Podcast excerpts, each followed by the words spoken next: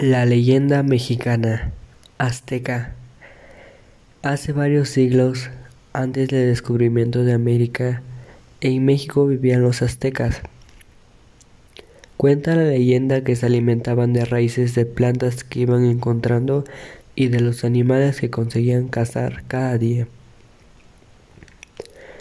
Su mayor deseo era comer maíz, pero no podían porque crecía escondido detrás de unas altas y escarpadas montañas, imposibles de atravesar. Un día pidieron ayuda a varios dioses y estos, deseando prestar ayuda a los humanos, probaron a separar las gigantes montañas para que pudieran pasar y llegar hasta el maíz. No sirvió de nada, pues ni los dioses, utilizando toda la fuerza que tenían, lograron moverlas. Pasó el tiempo y estaban tan desesperados que suplicaron al gran dios Quetzalcoatl que hiciera algo.